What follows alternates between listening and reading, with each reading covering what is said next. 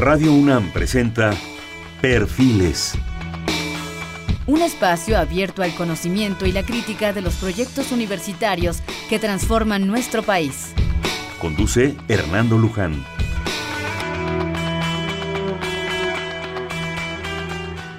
¿Qué tal? ¿Cómo están? Buenas noches. Estamos nuevamente en Perfiles. Este es un espacio en donde conversar con las mujeres y los hombres que día a día forjan nuestra universidad. En esta ocasión tenemos el gusto de hacer un programa sobre el programa universitario de alimentos de la UNAM. Para ello está con nosotros su actual rector, el médico veterinario zootecnista Carlos Labastida Villegas. El maestro Labastida es médico veterinario, ya lo decíamos, egresado de la Facultad de Medicina Veterinaria y Zootecnia de la UNAM. Cuenta con estudios también de licenciatura en Economía en la Facultad de Economía de la UNAM. Estudió lenguas extranjeras en el CELE varios idiomas. Fue responsable de su programa de diagnóstico y prospección científica y tecnológico en el programa universitario de alimentos de 83-88, y al mismo tiempo coordinador de la biblioteca. En la coordinación de la investigación científica tuvo diferentes nombramientos y cargos, me los voy a ahorrar para hacer el tiempo eficiente. Fue secretario de Enlace y Difusión del Programa de Educación a Distancia de la UNAM, en la Dirección General de Servicios de Cómputo y, Servicios de Cómputo Académico se desempeñó como coordinador de planeación. También estuvo en el Consejo Académico de Área de las Ciencias Biológicas, Químicas y de la Salud. Y a partir del 2012 hasta el 15 de marzo pasado se desempeñó como secretario particular del secretario general de la UNAM. Pero fue designado coordinador del Programa Universitario de Alimentos a partir del 16 de marzo de 2016. Asimismo, de sus responsabilidades institucionales y sus intereses profesionales han estado orientados permanentemente desde 77 a la fecha al área de los alimentos, particularmente lo relacionado con el tema de análisis de la política alimentaria nacional. Carlos, bienvenido a este programa, por favor. Muchas gracias, Hernando. Eh, agradezco mucho la posibilidad que nos brindan de este espacio eh, y bueno, pues nada más importante que la alimentación. No tengo que decir que la alimentación es la necesidad básica, fundamental de los humanos, y lo es tanto para el niño recién nacido, para el niño que está en gestación, para los adolescentes, adultos, adultos mayores, en fin, y en sus muy diversas y variadas ah, circunstancias. En efecto, el Programa Universitario de Alimentos de la UNAM fue creado en 1981, el 17 de junio precisamente, y en un contexto eh, de crisis alimentaria que existía en los años previos en nuestro país. Hemos de recordar que en los años 70 eh, se sucedieron ciertas crisis mundiales en algunos países africanos, hubo aumento en el precio de los granos y todo esto generó un, ambiente este, de, crisis general que bueno pues puso nervioso a más de un país. En 1980, simplemente doy algunos datos para centrar un poco la discusión, eh, se, dan cierto tipo de, eventos ah, a nivel internacional. Eh, recuerdo eh, particularmente uno de ellos que, es importante mencionar, el embargo cerealero de los Estados Unidos a la entonces este, Rusia, Unión de Repúblicas Socialistas Soviéticas, por la invasión de Afganistán. El hecho importante aquí a destacar es precisamente la posibilidad de un chantaje alimentario, un embargo alimentario que en los hechos finalmente no pudo tener los efectos deseados en virtud de que, de que este, el país afectado, Rusia en este caso, se proveyó de otros recursos de otros países eh, que podían venderle grano a precios más altos sin duda, pero finalmente había disponibilidad. Pero este simple hecho es importante remarcarlo porque, porque no podemos ser dependientes para nuestra alimentación de fuentes externas o que no estén bajo nuestro control. Esto es fundamental y es una base elemental de cualquier política alimentaria de cualquier país. Es una función del Estado de cualquier país asegurar la suficiencia o la autosuficiencia alimentaria para sus pueblos este, y ejercer una soberanía alimentaria en este sentido. Es así que, consciente de esta circunstancia, el gobierno en turno eh, crea en 1980, en marzo de 1980, el Sistema Alimentario Mexicano, el SAM. El famoso SAM. Sí, muchos de ustedes seguramente recordarán esto. un programa eh, importante en el sentido de que es un programa que estaba ah, contemplando la visión integral de la alimentación. Es un programa acelerado de productos básicos que contemplaba acciones desde la producción hasta el consumo.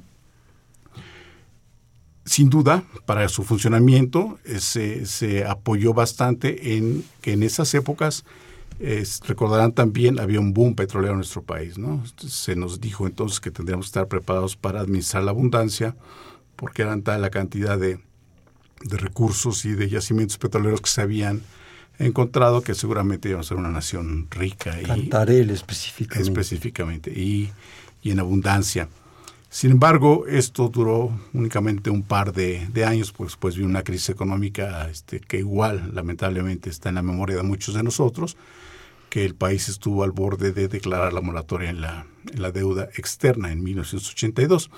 Pero durante estos dos años, de 80 a 82, el, el sistema alimentario mexicano basado desde luego, hay que decirlo, en subsidios eh, provistos por el propio Estado, generó una serie de información y de resultados de, corto plazo que hacían evidente que era posible contar con esta autosuficiencia alimentaria. Ese era el, objetivo de esta política alimentaria, mediante diversas estrategias, eh, fertilizantes, semillas mejoradas, eh, atención a, a, ciertos, cierto tipo de productores, y, con todo esto, bueno, finalmente se vislumbraba que podría haber una cierta tranquilidad en ese sentido, con el antecedente que decía yo de este embargo alimentario. Entonces podíamos transitar aparentemente con tranquilidad. Sin embargo, la historia nos ha demostrado que no, no, fue así, no ha sido así. Y es esta, es esta circunstancia este, de necesidad, de, de, de, búsqueda de soluciones que, que, debe generar pues una, una Uh, fórmulas de política alimentaria para nuestro, nuestro país. De esa fecha hasta, eh, hasta nuestros días, pues ha habido los diferentes gobiernos que hemos eh, tenido en nuestro país, diferentes programas alimentarios. Eh, alimentarios estrictamente en algunos de ellos. Sin embargo, en, en, otros programas lo que hemos tenido más bien es, son programas de política social que involucran no solo la alimentación, sino aspectos de educación y de salud también. ¿no? Necesarios todos ellos, deseables todos ellos, pero no estrictamente alimentarios. Es así que después del sistema alimentario mexicano, tuvimos después, el sistema alimentario mexicano fue de 1980 82. Después, durante el gobierno del licenciado Miguel de la Madrid, tuvimos un programa nacional de alimentación, también no con la misma ah, intensidad y fuerza económica que tiene el SAM por las razones ya señaladas de carácter económico, eh, siguió, no tuvo realmente mayor impacto general. Después vino el siguiente gobierno, el licenciado Salinas de Cortar, y nuevamente persistió este programa con esa denominación, eh, Programa Nacional de Alimentación, el PRONAL, hasta el tiempo que viene el siguiente gobierno, el licenciado Ernesto Cedillo, y cambia el, el nombre a Progresa, que son las siglas de Programa de salud, alimentación y educación. Es ahí donde se empieza a difuminar un poquito el interés o el impacto que desde el punto de vista institucional se le otorga al, a la alimentación, desde el punto de vista del Estado, del gobierno particularmente, en ese sentido. Eh, si el, tiempo viene el siguiente periodo gubernamental con el licenciado Vicente Fox y se mantiene el mismo programa durante este, este tiempo ya con un sistema político de filiación de otro partido y posteriormente el, gobierno del licenciado Felipe Calderón que, que mantiene el, programa con esa denominación, oportunidades. En los años, en los meses recientes ha cambiado ya su denominación, no su línea general. Eh, creo que se ha mantenido los últimos tres sexenios en, en nuestro país con este, con este corte de política social ampliada y, focalizada en un cierto sentido.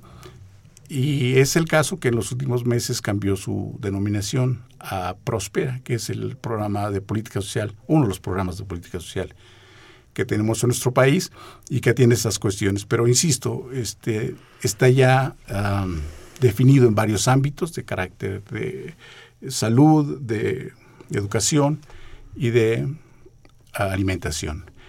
En los años recientes, en 2013, se generó un, programa que muy seguramente está en el conocimiento de, todos nosotros, es la Cruzada contra el Hambre. Es un programa efectivamente basado en la Secretaría de Desarrollo Social que eh, atiende, digamos, de alguna manera, de alguna manera focal la cuestión de la, del, del hambre, pero lo hace este, en tiene como objetivo, como población objetivo, los 7 millones de mexicanos, aquellos que viven en pobreza, pobreza extrema, que han sido identificados de acuerdo a, padrones que la propia sede Sol tiene en cerca de 400 municipios, los más pobres del país, que es claro para nosotros que son aquellos que están ubicados en el sureste mexicano y los estados que regularmente o generalmente este, tienen los niveles de desarrollo y pobreza más elevados en nuestro, en nuestro país. Es importante este programa, sin duda, pero hay que destacarse un programa focalizado a gente, este, a personas con eh, altos niveles de pobreza y ha tenido también sus ah, bemoles, pues ha tenido algunas ah, consideraciones y acusaciones de manejo político electoral en tiempos de este, elecciones en nuestro país. Reitero, es un programa bueno, es útil, pero es focalizado y si hacemos la cuenta de que está orientado originalmente para atender 7 millones de mexicanos más pobres, ¿qué vamos a hacer con los 120 millones extras que tenemos en este país? Desde luego, en diferentes circunstancias económicas, todos ellos. Pero la alimentación es para todos. Todos comemos todos los días, si es posible más de dos veces. Y la alimentación en ese sentido tiene muchísimas más implicaciones. ¿no? Este, déjeme decirlo de la manera más coloquial posible. Pues ahí, al ratito ya toca la cena, ¿no? Este, Una merienda, alguna que, debemos este, comer para mantener los niveles de glucosa, porque el cerebro demanda glucosa permanentemente, ¿no? A la mañana siguiente despierta uno y bueno, pues, este, ¿qué tenemos que desayunar? ¿Qué vamos a desayunar? Porque hay que desayunar y a veces hay que hacerlo, pues, eh, pronto en casa, porque hay que ir a trabajar, hay que ir a la escuela, etcétera, ¿no? Si llevan los niños lunch, este, pues tendrá que prepararse, pasa un rato más y, que vamos a comer en la tarde, ¿no? Entonces, eh, todos este, estas, estos elementos, digamos, cotidianos de la vida, este, aparentemente, si no son analizados en un contexto mayor, este, podría generar problemas de, conocimiento de las fuentes de abasto permanente que necesitamos tener todos los días en fecha reciente preguntaba yo a unos niños, oye, ¿de dónde vienen los alimentos? Pues algunos del refrigerador, o del súper, o del mercado, en fin, varía mucho la, las respuestas de esta naturaleza que, que pueden dar, pero es obligación, quiero reiterar esta parte, es obligación del Estado, los gobiernos en, en, turno, favorecer, fortalecer,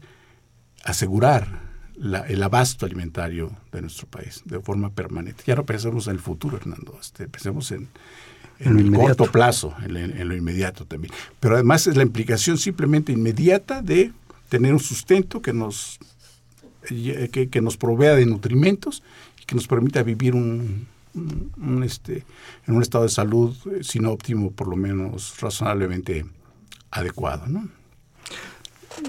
Qué, interesante resumen haces. Eh, yo creo que es muy importante una visión integral del Estado su productividad, sus recursos, su energía, todas las posibilidades. Pero algo que es fundamental con esto que nos platicas es, creo yo, el alimento, el agua, la educación y la salud. Sin eso, la industria, lo que sea, tiene desajustes. Si no aseguramos esas posibilidades para nuestra gente, realmente se desajusta. Este, este ejemplo que nos das de, de ese momento crítico entre Rusia y Estados Unidos, que nos parece tan lejano, ¿verdad? Digo, ya pasó en 80, pero son dos países allá, del otro lado, no sé qué, nos ejemplifica muy bien lo que es esto, lo que es la guerra del grano, puede ser la guerra del pescado, la guerra del ganado, la guerra de lo que sea, porque eso es una guerra, en el fondo es una guerra, tal vez no de armas, pero sí política y muy fuerte. Y yo creo que esas circunstancias nos arrastran a todos, nos mueven a todos. Yo creo que este asunto de tener programas integrales, muy globales, puede ser interesantes para verlo de una forma integral y global. No nada más te voy a dar un plato de frijoles. Eres pobre, porque eres pobre, porque te alcanza, porque no te alcanza, tienes trabajo o no tienes trabajo, en fin, son muchos factores. Pero también tiene el peligro de diluirse, de difuminarse. Y como tú dices tan acertadamente, Carlos, siete millones, yo no dudo que sea la gente crítica, la gente que ni nos imaginamos. Y ahorita yo llego a mi casa y tengo el privilegio de comerme pan y leche, aunque sea, ¿no? Y, lo digo básicamente, pero hay gente que no tiene eso. Así es. ¿Sí? Entonces, esos programas, yo recuerdo el SAM perfectamente, un discurso de López Portillo, como eran así todos faraónicos los discursos, ¿verdad? Y de repente aquello se fue diluyendo, se fue deshaciendo. Es paralelo el interés en ese momento y en esta situación de la universidad por, por generar un programa de alimentos. Sin duda sin duda. ¿Y por qué, y por qué hacerlo? ¿Y cuál es la razón? ¿Y qué previeron ustedes los especialistas en ese momento de crisis? ¿Lo percibieron? ¿Vieron a futuro lo que estaba pasando? Sin duda, Hernando. Es este, esta situación crítica de la alimentación de los años, fines de los años 70 y en, los 80, eh, con la creación de este sistema alimentario mexicano, que la universidad también, este, y, quiero aclarar aquí, la universidad ha hecho investigación y docencia y extensión de la cultura en alimentos de siempre. Es simple, simplemente que en ese momento se establece o se, se crea un marco programático donde hacer que, puedan este, eh, tener convergencia todas las actividades que hace la institución en el área de, alimentación. Múltiples esfuerzos también. Así es, y, tener el conocimiento, saber qué hace quién en cada, en cada entidad académica, este, qué se estudia, qué se analiza, qué este, las razones que, nos llevan a ello, etcétera. Y lo sigue haciendo después de 35, de 35 años. Eh, deseo reiterar aquí cuáles son las funciones sustantivas de la universidad, la investigación, o sea, hacer investigaciones de, interés eh, para resolver problemas nacionales, formar los profesionistas que esta nación necesita en casi todos los ámbitos del conocimiento que la universidad maneja y difundir la extensión de la cultura, en este caso específico la cultura alimentaria, que es, que es sumamente importante. Así tenemos que en la gran mayoría de las entidades que tiene la universidad, centros, institutos, facultades y escuelas, se realiza una gran cantidad muy diversa de investigaciones relacionadas con la alimentación. La alimentación vista, es decir, eh, vista de una forma integral también desde su inicio hasta su, es decir, desde la producción hasta el consumo, pero también una forma horizontal en todas estas, en todas estas eh, etapas. Los alimentos no aparecen en la mesa de una manera espontánea y, nada más. ¿no? Es un proceso socioeconómico, productivo, que tiene una gran cantidad de implicaciones por sus participantes. ¿no? Quienes, pregunto, ¿quiénes en este país son quienes, eh, quienes producen los alimentos básicos? ¿Quiénes las hortalizas? ¿Quiénes eh, los alimentos que se exportan al, exterior? Este, todo, todo esto tiene una, una connotación de organización estructural económica importante. Quiero también aquí aprovechar este, este, este momento para enfatizar el, la cuestión del acceso a, los alimentos no es una cuestión de productividad técnica, de, de, capacidad de producir o de existencia no de alimentos. Es un problema de acceso económico. O sea, en este momento, hoy hay, o puede haber mucho más de los alimentos que son requeridos, pero si las personas no tienen en su bolsillo lo suficiente para demandar un cierto tipo de alimento que sea de sus preferencias culturales, sociales, etcétera, pues simplemente no va a tener acceso. Entonces, en un país donde tenemos más del 50% de su población en estados de pobreza, tenemos generales en sus diferentes niveles, incluso aquellos que están en pobreza extrema, evidentemente tenemos un reto muy, muy importante. ¿no? Entonces, habida cuenta de que el acceso a la alimentación es de carácter fundamentalmente, es un problema económico, incluso político, este, es necesario investigar todas estas redes, este, de, todas estas redes tan intrincadas que existen de elementos para simples procesos productivos, por ejemplo, ¿no? Este, la diferenciación geográfica de las zonas, por qué se produce cierto tipo de alimentos en el noreste de nuestro país, por qué en ciertos estados este, la producción de ganado para engorda es, eh, tiene preferencia, por qué en el sureste se, se producen tales cuales alimentos? Pues porque es una, es una diversidad geográfica, biológica, cultural, cultural etcétera, que tiene que ser respetada porque, porque, porque así es, es, en todo caso era muy difícil cambiar. Este, pero todas esas interrelaciones caen dentro del primer, del primer tema que estamos hablando en un momento, la producción. Entonces, vamos a ver las cuestiones de la producción, después del almacenamiento, después del transporte, después de la, distribución y finalmente del consumo. En cada una de las fases productivas o cada una de las fases de esta cadena alimentaria tenemos problemas perfectamente definidos, ¿no? este, de, de muy diverso orden y todos ellos de, ingente este, importancia. Entonces la universidad de una u otra forma realiza investigaciones en la fase de producción, en la de almacenamiento, en la distribución, los sistemas carreteros de transporte, este, en, la de consumo también, que es fundamental y que, y que nos lleva también a uno de los retos más importantes que tenemos en nuestros días, que es esta epidemia de sobrepeso y obesidad. ¿no? Entonces, la universidad tiene actividades en casi todos estos, estos este, temas y lo tiene además, lo digo con mucho orgullo también, eh, investigación realizada por académicos del más alto nivel que tenemos en nuestro país. Y por supuesto, y esto también lo digo con absoluta responsabilidad y con mucho orgullo, con un equipamiento que no existe en, en, este, en otras instituciones en nuestro propio país y en muchos otros del propio continente. Entonces, todo esto, si lo conjugas y lo metes en una, este, en una estructura así que puedes ver, bueno, pues tenemos todos los elementos para contribuir para que nuestra sociedad pudiera tener este acceso a, mejores sistemas de producción, a mejores sistemas de distribución, de almacenamiento y, información para el consumo, ¿no? Por ejemplo. Yo creo que si algo hemos comentado y se comenta en general, es que la universidad tiene la gran ventaja que tiene todo. O sea, podemos tener eh, juristas especialistas en esto, economistas, eh, veterinarios, eh, biólogos, en fin, de todo todo. Existe médicos, en fin, existe toda una gran conjunción de talentos que nos permiten ver esa forma integral, esa parte propositiva de todo este asunto. No dudo que el programa lo esté haciendo, no dudo que lo haya hecho y que existan cosas muy importantes. ¿Se les hace caso? Sí, sin duda, sin duda. ¿Se negocia con el gobierno o con las gentes eh, que en un momento dado toman las decisiones? Eh, sí, desde luego. Y en va a ser parte de tu reto? Bueno, desde luego que es parte de, este reto fortalecer esos, vínculos. La vinculación es una palabra fundamental para nuestra universidad y es fundamental para nuestros propios programas universitarios. Eh, mucho del trabajo que se realiza en la institución, pues evidentemente tiene que encauzarse y tiene que eh, utilizarse para resolver problemas de carácter nacional. ¿no?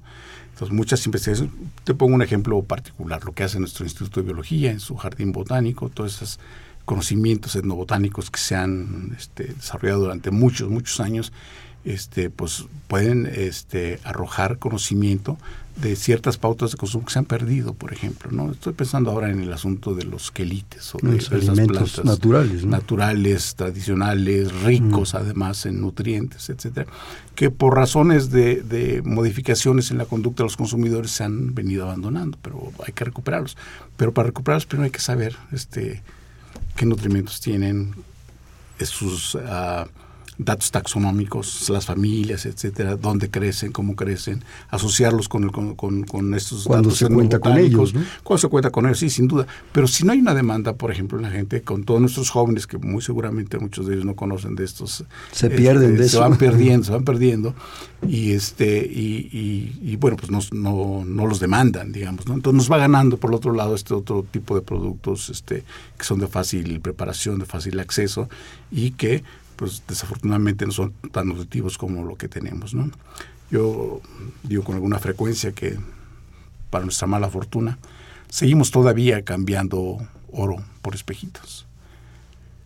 Hoy ya no, difícilmente por muchas razones, desde luego la falta de tiempo, este, ah, la prisa con la que vivimos, la necesidad de, preparar rápidamente los, los alimentos, no nos permite hacer, por ejemplo, un mole de olla, ¿no? Este, que, es, es casi un rito.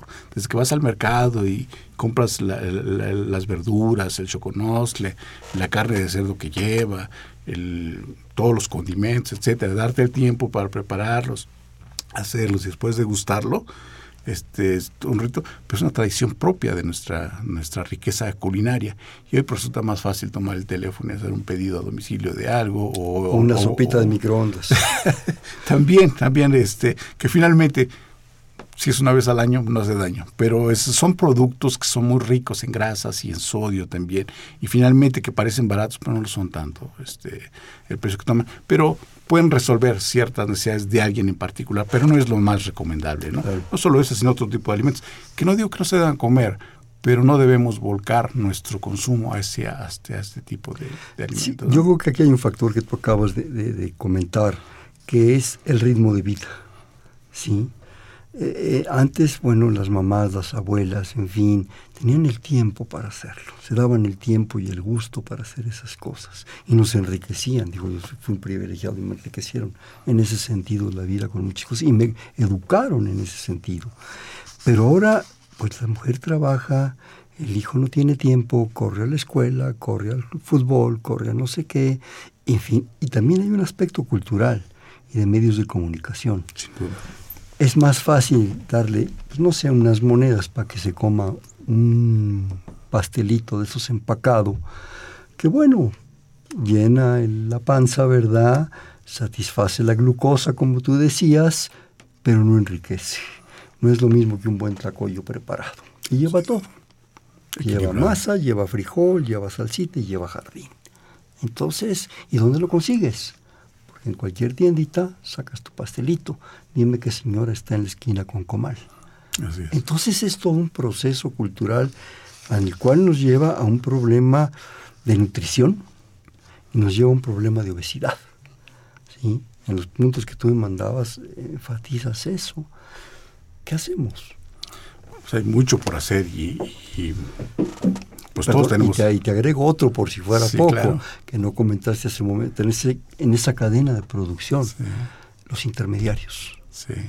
Eh, la caja de mango que se está produciendo en este momento, un mango maravilloso, que mucho ya se está yendo fuera, ¿sí? o el aguacate, que se está yendo a Estados Unidos, pues ya se les puso de moda el guacamole, ya entendieron lo que era, ¿sí? allá cuesta un X, aquí cuesta un X más. Hay un intermediario. El coyote famoso, ¿sí? Entonces, el problema que tienes que, ver es, complejo, Carlos. Sí, sin duda. Este, entendido este problema en términos generales como de, alimentación, eh, eh, la universidad, bueno, finalmente el primer problema o el primer reto que tenemos es un poquito más este, circunscrito a nuestras, a nuestras funciones que nos, nos define como programas y tal. Pero el entendimiento del problema general alimentario, evidentemente que nos, que nos lleva para allá a todos, ¿no? Empiezo de, de, adelante para atrás. Nuestro problema de sobrepeso y obesidad, hay que hablar de ello, sin duda, porque lo tenemos a la vista de todos.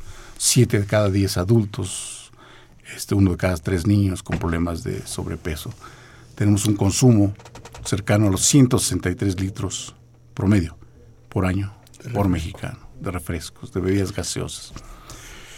Eh, mencionaste hace un momentito el papel de la publicidad, la tenía. Claro, sin duda, esto es este, fundamental para eh, propiciar un mayor consumo de este tipo de, de, alimentos. ¿no? Si nosotros vamos en este momento a cualquier tienda de conveniencia, porque además hay que decirlo también, se ha estacionado de tal forma el consumo que han desaparecido ya la, la, gran mayoría de las tiendas de abarrotes que muchos de nosotros conocimos, ¿no? Donde compramos fundamentalmente este, productos básicos y que hoy pues ya no se, ya no existen tanto. Pero sí tenemos tiendas de otra naturaleza casi en cada esquina también. Seamos un poco críticos y cuando la próxima vez que vayamos veamos qué es lo que encontramos en la entrada inmediatamente, en los refrigeradores, en los anaqueles, en los estantes. Y es este punto. Este, eh, sopas instantáneas, eh, pastelillos y galletas, eh, pan industrializado y gaseosas, este, refrescos y jugos y néctares azucarados, etcétera, y además en tamaños este, chocolates empacados, gomitas. Entonces, esta oferta de alimentos también sin duda, este, que parece fácil y tienes la posibilidad de ir a la esquina y comprar lo que lo que hay, pero lo que hay es Es eso. Entonces va generando también una distorsión en el consumo. Tenemos eso, una distorsión en el consumo.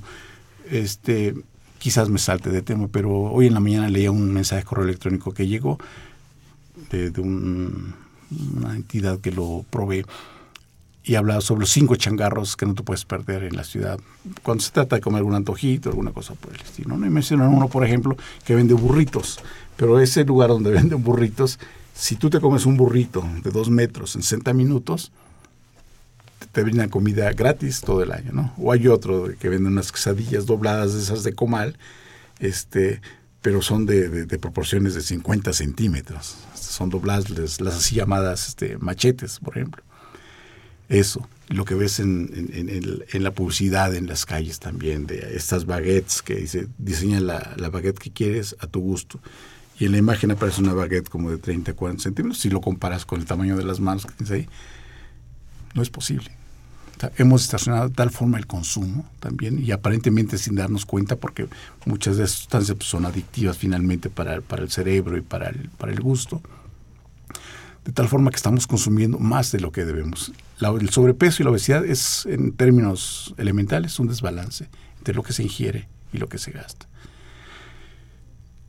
tienes que ingerir adecuadamente y tienes que hacer ejercicio también, tienes que desgastarlo. Es, pasa lo que tú me señalas también. Bueno, pues el ritmo de vida de hoy para mucha gente nos impone una vida sedentaria, pero tenemos que hacer un esfuerzo porque eso es, esa parte no puede ser sustituida. Tenemos que gastar un poco de, lo que consumimos y el otro consumirlo adecuadamente. Entonces, es, cuando me me refiero a la distorsión del consumo, lo puedes ver en muchos, muchos aspectos, ¿no? En los cines, por ejemplo, ahora. Antes vamos al cine y efectivamente la gente compra unas palomitas o un dulce, unas gomitas, etcétera. Pero ya tienen hasta aditamentos especiales donde te caben los tamaños jumbo y los refrescos de un litro. Y puedes rellenar todo lo que quieras. Y por cinco pesos más puedes rellenar. y dices, no, pero pues está, está suave también pero ve lo cotidiano que es esto en, cualquier sala de, de, cines que vayas. Y entonces este elemento con el otro, con el otro, pues nos da una clara cuenta de cómo, cómo está nuestra, nuestra circunstancia, ¿no?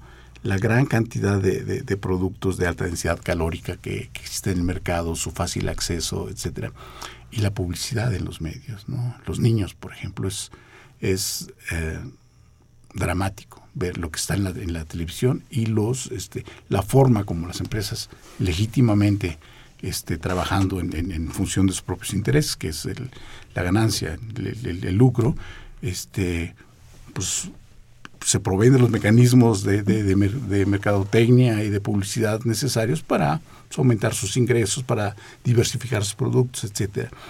Pero ha generado una distorsión también en nuestros, muchachos, ¿no? Entonces, si te comes tales hojuelas de maíz, este, vas a dar dos marometas en el aire y metes un gol de, este, de, tijera. Pues no, eso, eso no existe. Y entonces eso nos lleva de la mano al otro punto también. ¿Cuánto Estado y cuánto mercado?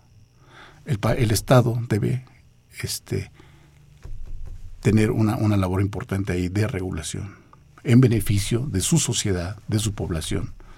Este, porque finalmente todo esto va en detrimento del propio gobierno. Este, porque finalmente toda esta epidemia de sobrepeso y obesidad una gran parte de ello va a desencadenar en diabetes mellitus, ¿no? diabetes y en gastos de salud brutales. Y en gastos de salud brutales que no vamos a poder solventar. Solventar, sin duda, ¿no?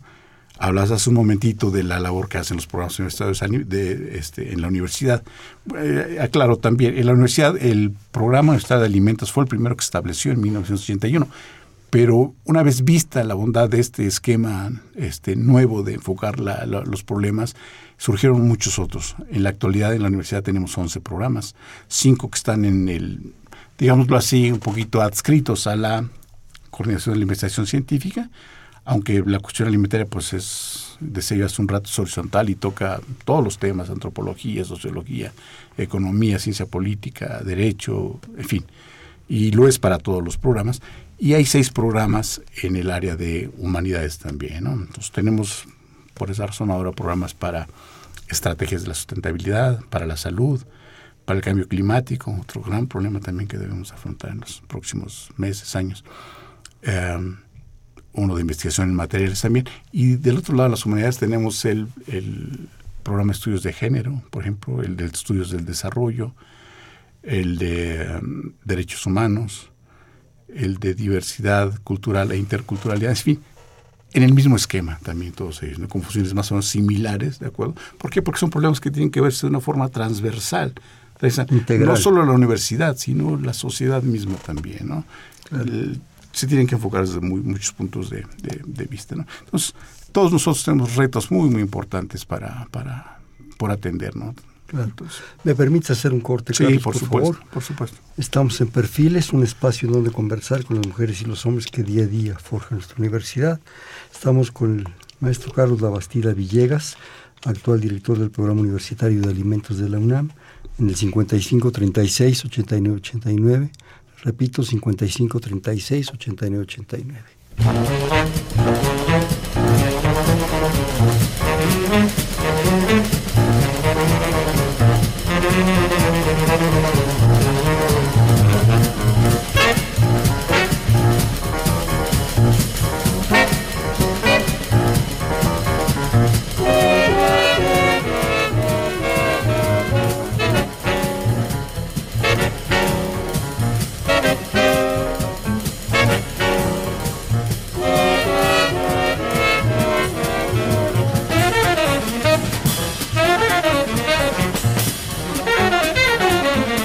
Noches, estamos en Perfiles, un espacio en donde conversar con las mujeres y los hombres que día a día forjan nuestra universidad.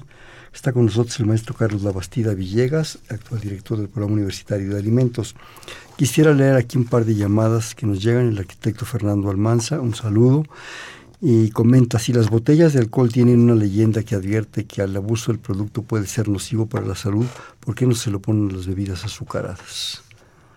Bueno, y se lo pueden poner a muchas otras cosas, pastelitos y sopitas también, ¿no? ¿Algún comentario? Bueno, es, cierto esto, pero no basta, no basta con esto, ¿no? Como no, no, no bastó durante tantos años poner leyendas este, para poner la salud en las cajetillas de cigarrillos, por ejemplo, ¿no? ¿Por qué? Porque son productos adictivos en algún sentido. Pero el caso del azúcar tiene también una connotación adictiva, es, importante. Y, y digo, no basta con ello, no estoy diciendo que no se deba hacer, ojalá se pueda hacer pero no bastaría con ello. Hay que, hay que tomar acciones de Estado en muchos órdenes también y, desde luego esta podría ser una, una de ellas. ¿no? Y esto me, me, me lleva de, inmediato a este impuesto que se ha este, establecido para las, ah, los refrescos y las bebidas azucaradas de un peso por litro. Recientemente fue sometida a consideración en la, por un grupo de senadores, de un grupo parlamentario, y seguramente en septiembre este, en la Cámara de Diputados se empezará a discutir nuevamente esta postura, esta propuesta de aumentar todavía más el impuesto a los refrescos y las bebidas azucaradas, con una medida para contrarrestar el alto consumo que tenemos de, ellas. Y, este, y bueno, vamos a ver qué, qué va a pasar. Y pueden pasar muchas cosas, desde que se aumente hasta, no de un peso, sino hasta dos, o, menos, o igual, pues, si la discusión y hay razonamientos, argumentos y evidencias, podría cambiar incluso el, no al peso y reducirlo si fuera el caso, ¿no? Dependerá mucho del cabildeo y de, de las acciones. Pero es increíble, le suben el, precio de las cosas y la gente está dispuesta a hacer sacrificio para seguir, seguir consumiendo, seguir comprando y no tomar conciencia de su propia salud. Por un lado, sí, y por otro lado, porque pues el precio de estos, de estos alimentos, dicen los economistas, que es este la demanda es elástica, es decir, pues puedo sacrificar un poquito en otra parte, pero ojalá entonces sigo consumiendo también. Y aquí nos lleva a esa parte que señalamos hace tiempo de regular la publicidad también. claro. Nos habla la señora Servín de la Colonia San Rafael, muchísimas gracias, un saludo. Al invitado en la puerta del cine ópera hace ocho meses que hay una familia con tres niños y sus padres viviendo en condición de calle, en las escaleras. Ya se dirigió a la delegación y al secretario de Desarrollo Social del DF como 10 oficios y nadie hace caso. Los vecinos llevan comida y cobija, lo que pueden, pero les es imposible pagar ni un cuarto, supongo que a las personas que están en la escalera, que a ver si puedes hacer algo, bueno, no es tu área, pero... Bueno, yo, yo agradezco la comunicación y esto evidentemente tendría que eh, ser motivo de atención de la propia Secretaría de, de este, desarrollo social, del, federal y también la del gobierno de la Ciudad de México, sin duda. ¿no? Entonces esperemos que algunos de nuestros amigos en, estos niveles nos estén escuchando y puedan tomar alguna acción al respecto. Eh, eh, comentábamos ahorita en el corte que hay cosas que yo quisiera que, bueno, hay muchas cosas que quisiera que comentáramos. hablamos ahorita de alimento, hablamos de comida, pero necesitamos hablar, yo siento en paralelo, Carlos, pero tu opinión es la mejor, de lo que es el hambre y lo que es la nutrición. Bueno, Hernando, coexisten en nuestro país las dos, este, dos circunstancias que son, son importantes. Por una parte, el, hambre, ¿no? Este, tenemos problemas realmente de, hambre real en algunas poblaciones, particularmente del sureste de nuestro país. Y hay pobreza urbana también acá, este, habrá que considerarlo de una forma este, independiente. Pero en esta parte del sureste de, nuestro país, fundamentalmente Chiapas, Oaxaca, Guerrero, en algunas poblaciones, y no digo en las capitales de los estados, sino en las poblaciones un poquito más alejadas, más retiradas, este, son problemas de, hambre, que no tienen ni para comer para el día siguiente, este, niños eh, eh, muy bajos de peso, en fin. Eso, eso existe y coexiste con la contraposición que es lo que tenemos, decíamos hace un momento, de nuestro problema del sobrepeso y la obesidad son dos caras de la misma moneda. Son dos elementos de un... No los puedes separar. Eh, los tenemos este, como tales. Y ambos este, son dos formas eh, de nutrición o de mala nutrición. Es decir, una por exceso y otra por este, carencias, sin duda. ¿no? Eso existe en su país, lamentablemente. Y, es justamente lo que, lo que tendríamos como tema, como objetivo, buscar elementos de información, buscar eh, elementos de, disuasión para consumo de ciertos este, eh, alimentos, ciertas formas de alimentarse, etcétera, que la gente tenga ese conocimiento a la mano y que esté enterada también de por qué come lo que come y, por qué no debe comer ciertas de las cosas que, comemos actualmente. Y el otro, el otro caso, decía yo hace un momentito, el asunto de la distorsión alimentaria de los tamaños de las, de las porciones, ¿no? También es enormes son, son, son ahora, ¿no? Son los vasos de jugo de un litro, los licuados de un litro, las frutas con granola de, un litro. Pues evidentemente la cantidad de azúcar en una porción de esas, pues ya eh, con el consumo de, un vaso de esos seguramente ya este, eh, ha satisfecho tu consumo requerido de, de, calorías, por ejemplo, para un día. Y todavía falta la comida y la cena y un refresquito por ahí o un dulce o, lo que sea, ¿no? Es importante ese concepto, la distorsión de nuestro sistema alimentario, ¿no? En términos generales y en términos personales de, de consumo. Entonces, el hambre, sobrepeso y obesidad son dos caras de, de la nutrición, de la malnutrición por carencia y por exceso, ¿no? Y el hambre es la más la más dramática. Yo debo decir aquí que millones de hambrientos en el mundo acusan de crimen de lesa humanidad a una sociedad que niega el avance técnico, que, niega el avance en la salud, que niega el avance en los sistemas económicos de producción y de abasto y privilegia la guerra, el dispendio, el desperdicio, las armas. Entonces, ese, ese, ese reto, esa condición es importante para todos nosotros. ¿no? Tenemos que llevar nuestra voz a todos los ámbitos donde sea posible de tal forma que de una u otra forma tengamos incidencia en, modificar esta realidad que hoy tenemos. Eh, aquí mm, surgen dos situaciones que yo quisiera que comentáramos. Para, en muchos casos, para suplir esa producción, o para, ¿cómo, cómo decirlo? Para hacer eficiente esa producción, tienes que sacrificar medio ambiente. ¿sí? Tal vez si tuviéramos un estudio regulatorio del manejo de nuestras áreas naturales, y no lo digo solo por México, por muchas zonas, es para salirnos de México si tú quieres y si el público me lo permite. Por ejemplo, el pastoreo en África ha hecho un daño impresionante. El pastoreo en nuestros bosques la rosa tumba y quena en, nuestras selvas, pero la gente necesita comer, necesita tener chivas, eh, borregos, eh, ganado, en fin, o dilapidar hectáreas enteras, muchas hectáreas, pues para poner maíz. Y esa riqueza, eh, en fin, se pierde, se pierde naturalmente por una necesidad de producción mundial, de manejos económicos, de políticas, de muchas cosas. Y eso está degradando el medio ambiente. Y eso tú sabes lo que cuesta recuperarlo. Sí, se puede recuperar, si fuera el caso, pero muy difícilmente. El mantillo ¿Cuánto, ¿Cuánto tiene el mantillo fértil? depende de las zonas, pero es una capa muy delgada. Medio metro, un metro y te estoy dando concesiones. Sí, sí. Carlos. Sí, es un problema de, mucho tiempo. Cultivo que sigue, contra medio ambiente. Que sigue vigente. Y, en, insisto, todos estos problemas que estamos tratando no son sencillos, ni de reconocer, ni de, ni de, ni de alterar. Todos ellos son problemas multifactoriales.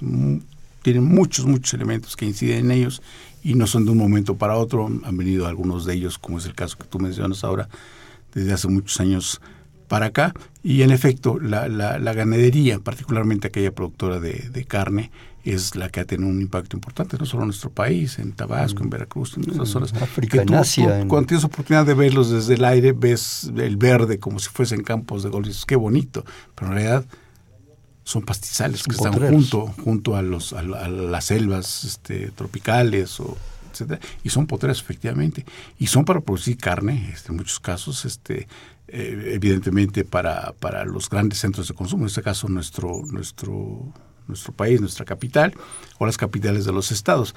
Y evidentemente está relacionado también con esto que insisto yo, con, con lo que denomina una distorsión del consumo, también el consumo excesivo, por ejemplo, de, de, carnes para hamburguesas, para los grandes centros que se, se, utilizan, pues evidentemente tiene una oferta suficiente, permanente, entonces, tiene que cultivarse donde, donde sea. Y prevalecen aquí en muchos sentidos este, estos intereses económicos por los grupos eh, que pueden tener estas grandes cantidades de ganado. Razón distinta para el caso de los campesinos temporales, porque ellos lo que están buscando es simplemente tener su, su milpa para que les pueda proveer de los elementos básicos de alimentación y garantizarles esa comida pues para, para ellos y los, y los suyos y que también efectivamente han tenido durante muchos años este tema de, de rosa, tumba y quema, este, para, es la creencia que ellos tienen también, que se fertiliza con las cenizas el suelo, etcétera, etcétera. Pero bueno, este daño que ellos causan tanto no es tanto como el que ha estado causando la ganadería, y no solo aquí, en Brasil, en el Amazonas, en muchos otros lugares también. Pero producto de esto es la, el, la producción um, de, de, carne para consumo humano, ¿no? sí, eso, eso genera problemas también de otro estilo. Y el futuro, el futuro, Carlos, ¿cómo lo ves? ¿Qué vamos a comer en el futuro? ¿Qué vamos a consumir? ¿Qué va a pasar? No me vayas a decir que, que sin verde porque me, da susto. Déjenme aclarar, Sol sin verde era una película que se llama Cuando el destino nos alcanza, que convertían a los cadáveres en alimento, verde. como, como pastillas, como tabletas, como galletas. como, galletas así es. Este, no, pero... Prefiero un tlacoyo. sin duda, sin duda, y esperemos que así sea. Eh, en 1982, el programa Universidad de Alimentos eh, auspició un proyecto que se llamó La Alimentación del Futuro. ¿Qué vamos a comer dentro de 20 años? Fue en 82. Entonces esperamos saber para el año 2000 qué es lo que, lo que íbamos a, a consumir. Se hicieron este, estudios de, de, carácter multidisciplinario, con muchos especialistas traídos de algunos lugares del,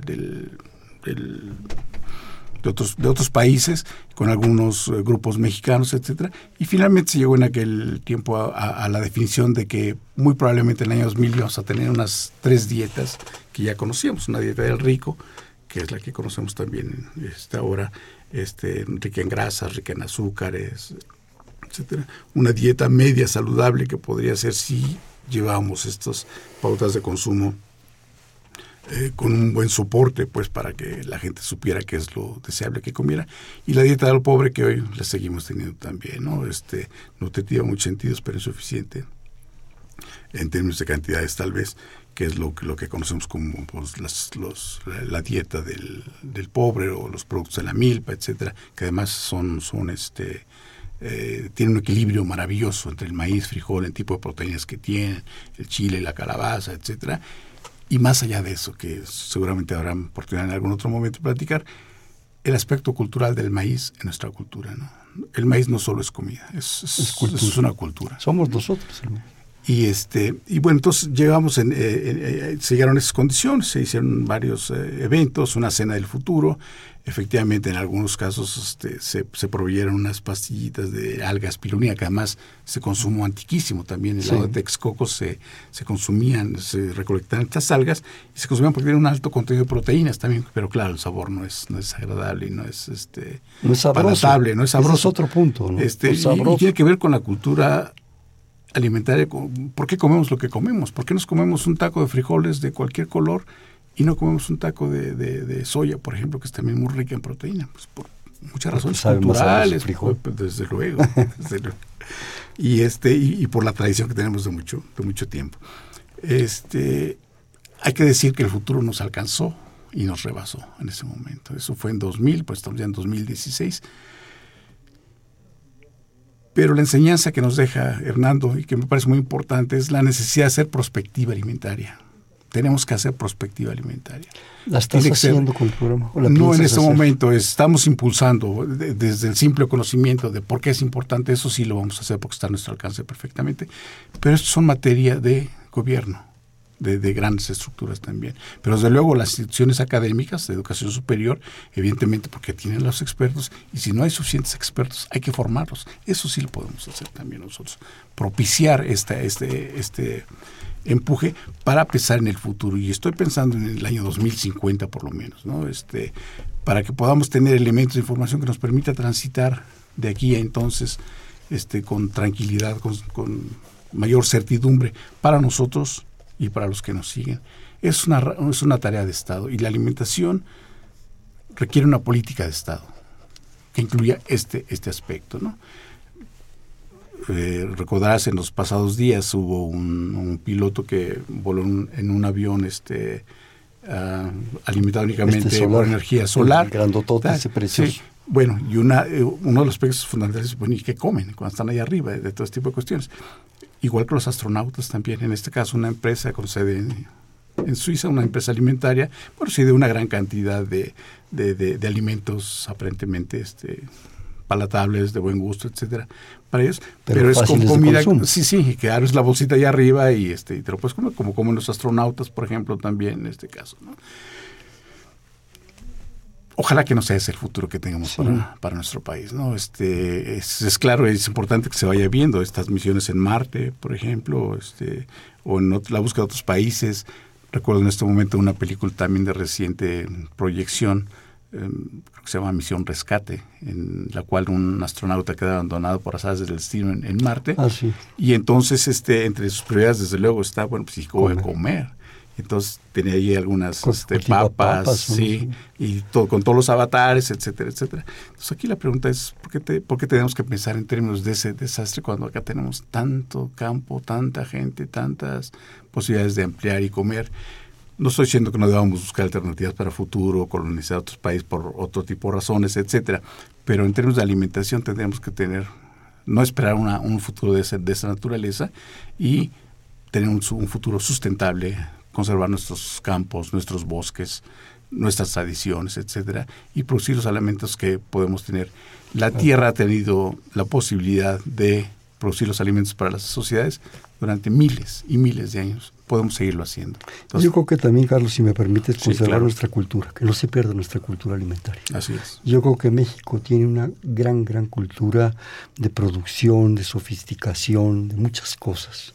Eh, nuestra tradición con los insectos, con las hierbas, con, toda tanta cosa que no se pierda tampoco por la eficiencia. Ese es un tesoro cultural que no podemos perder. Y el día que unos mexicanos vayan en ese avión, te aseguro que van a llevar anafricomal. Seguro. no lo dudaría yo ni tantito. Eh, ah, menciona rápida, hijo, me quedan cuatro minutos. Rápidamente dos cosas. La formación. Si no tenemos los especialistas, dijiste casi literalmente, los formamos. Y yo creo que eso es esencial. Eso es fundamental. Yo creo que es un reto que me imagino que ya te lo planteaste y le has dado muchas vueltas al asunto. Y otra cosa es el divulgar esos resultados. Porque si no los conocemos, si no pones el huevo y lo cacareas, hablando de alimentación también, no lo conocemos. Y yo creo que es importante que no solo la universidad lo conozca, sino el país y el gobierno. Formar gente especialistas en esto y dar a, conocer todos sus proyectos y todas sus propuestas. Es, es, cierto, Hernando. La universidad tiene actualmente ocho licenciaturas relacionadas con la alimentación. De las número rápidamente es química de alimentos, ingeniería de alimentos, medicina veterinaria y zootecnia, ingeniería agrícola, planificación del desarrollo agropecuario, ciencias agrogenómicas, administración agropecuaria y muchas muchas eh, otras que sin ser directamente involucradas este, tienen mucha cercanía, mucha cercanía con, con ello. Eh, la Universidad Nacional no tiene en este momento una licenciatura en nutrición y es importante que la tengas desde mi particular punto de vista. ¿Por qué? Porque el simple hecho de tener esta epidemia de sobrepeso y obesidad, cualquiera que sea la medida que se tome en este, en este tema, evidentemente las, las, los resultados los veremos en 20, 30 años muy probablemente. Entonces, para entonces esperamos ya tener una gran este, cantidad de, de egresados. El programa hará lo que sea por promover con las entidades académicas del área lo que sea necesario para tener una carrera en este sentido. Y el huevo ya está puesto. Solo queremos cacarearlo también. Y lo ponen todos los miembros, todo el personal académico de la institución de muy alta valía en sus actividades cotidianas de investigación, de docencia y de extensión. Queremos divulgarlo, queremos buscar todos los canales posibles y abordarlo ustedes. Nos habla rápidamente el señor de San Román de Toluca, un saludo. Y mientras se dice que hay tanta abundancia de los productos chatarra, también se dice que ha habido un aumento de la tuberculosis. ¿Qué piensa sobre esto?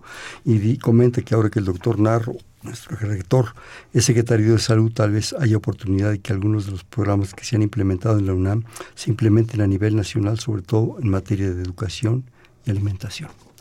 Sí, la universidad trabaja con muchas secretarías de Estado, no de ahora, de, siempre, y tiene programas activos con la propia Secretaría de Salud también. Tenemos un programa universitario de investigación en salud que tiene muchas actividades relacionadas con, esta secretaría.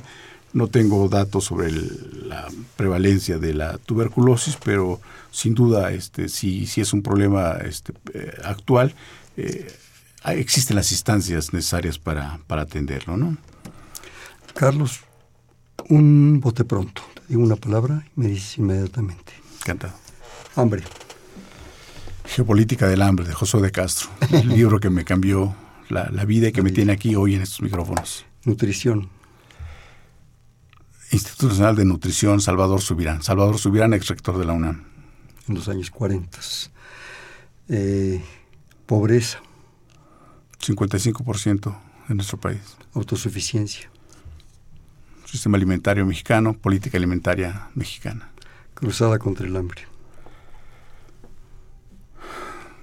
Focalización. Programa Universitario de Alimentos. Visión de futuro. Visión de futuro en el área. ¿Quién es Carlos?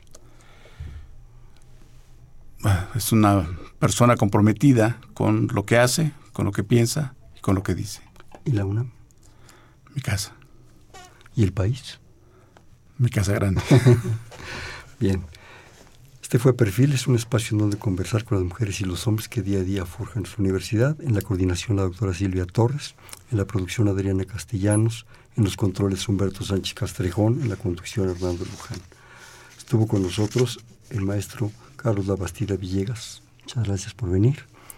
Perfiles, un espacio en donde conversar con las mujeres y los hombres que día a día forjan nuestra universidad. Gracias. Buenas noches. Perfiles, un programa de Radio UNAM.